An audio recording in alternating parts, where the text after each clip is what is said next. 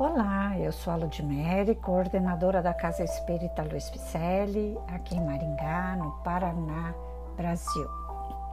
E eu estou fazendo a leitura de mensagens ditadas por diversos espíritos e que se encontram no livro O Espírito da Verdade, que foi psicografado por dois grandes médiums, Chico Xavier e Valdo Vieira. Hoje o capítulo intitula-se renascer e remorrer, que é uma reflexão em cima do capítulo 5, item 12 de O Evangelho segundo o Espiritismo, elaborado por Lins de Vasconcelos, Espírito Nobre. Usufruímos na espiritualidade o continente sem limites de onde viemos. No universo físico, o mar sem praias em que navegamos de quando em quando, e na vida eterna, o abismo sem fundo em que desfrutamos as magnificências divinas. No trajeto multimilenário de nossas experiências, aprendemos entre sucessivos transes de nascimento e desencarnação a alegria de viver descobrindo e reconhecendo a necessidade e a compensação do sofrimento sempre forjado por nossas próprias falhas. Já renascemos e remorremos milhões de vezes, contraindo e saudando obrigações, assinalando a excelsitude da providência e o valor inapreciável da humildade, para saber, enfim, que toda revolta humana é absurda e impotente. Se as lutas do burilamento moral não têm unidade de medida, a ação do amor é infinita na solução de todos os problemas e na medicação de todas as dores. Tolera com paciência as inevitáveis, mas breves provas de agora para que te rejubiles depois. Nos compromissos espirituais, todos encontramos solvibilidade através do esforço próprio. Aproveitemos a bênção da dor na amortização dos débitos seculares que nos ferreteiam as almas, perseverando resignadamente no posto de sentinelas do bem, até que o Senhor mande render-nos com a transformação pela morte. Sempre trazemos dívidas, dívidas de lágrimas, uns para com os outros. Vive assim em paz com todos, principalmente junto aos irmãos com os quais a tua vida se intercomunica a cada instante, legando por testamento e fortuna atos de amor e exemplos de fé no fortalecimento dos espíritos de amigos e descendentes. Se há facilidade para remorrer, há dificuldade para renascer. As portas dos cemitérios jamais se fecham, contudo, as portas da reencarnação só se abrem com a senha do mérito aurido nas edificações incessantes da caridade. As dores iguais criam os ideais semelhantes. Auxiliemo-nos mutuamente. O Evangelho, o livro Luz da Evolução, é o nosso apoio.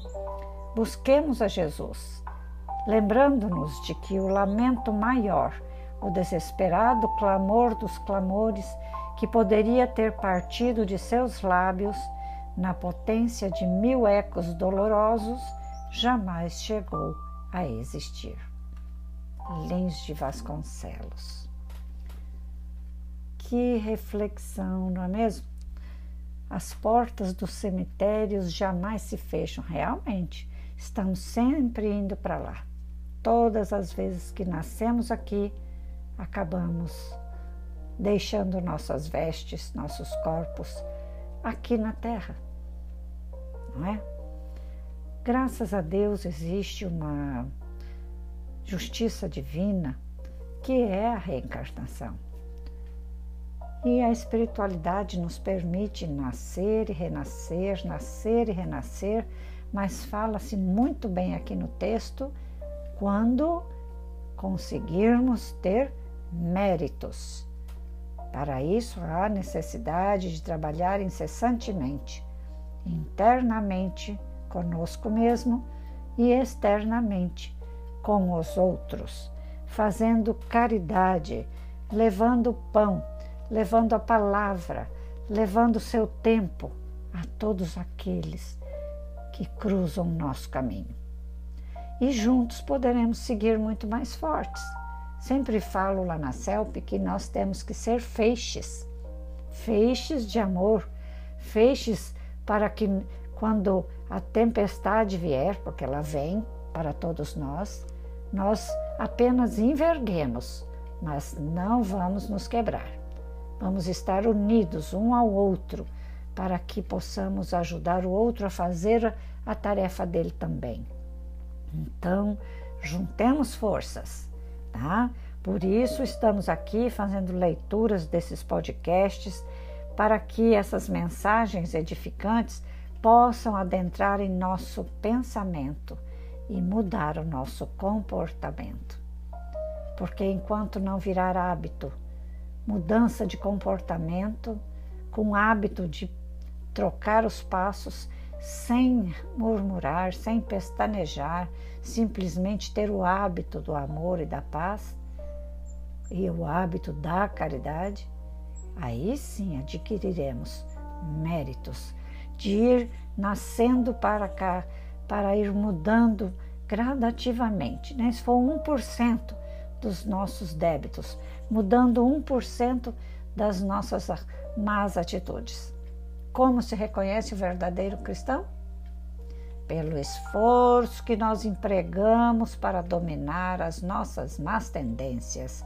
Já disseram os espíritos a Kardec, nos livros de Kardec, que ele deixou um Pentateuco, cinco livros e mais 12 revistas espíritas falando de comportamento, de atitudes, de como passar aqui pela terra e ser uma pessoa melhor e deixar um legado, um legado interno de mudança de hábitos e um legado de amor ao próximo.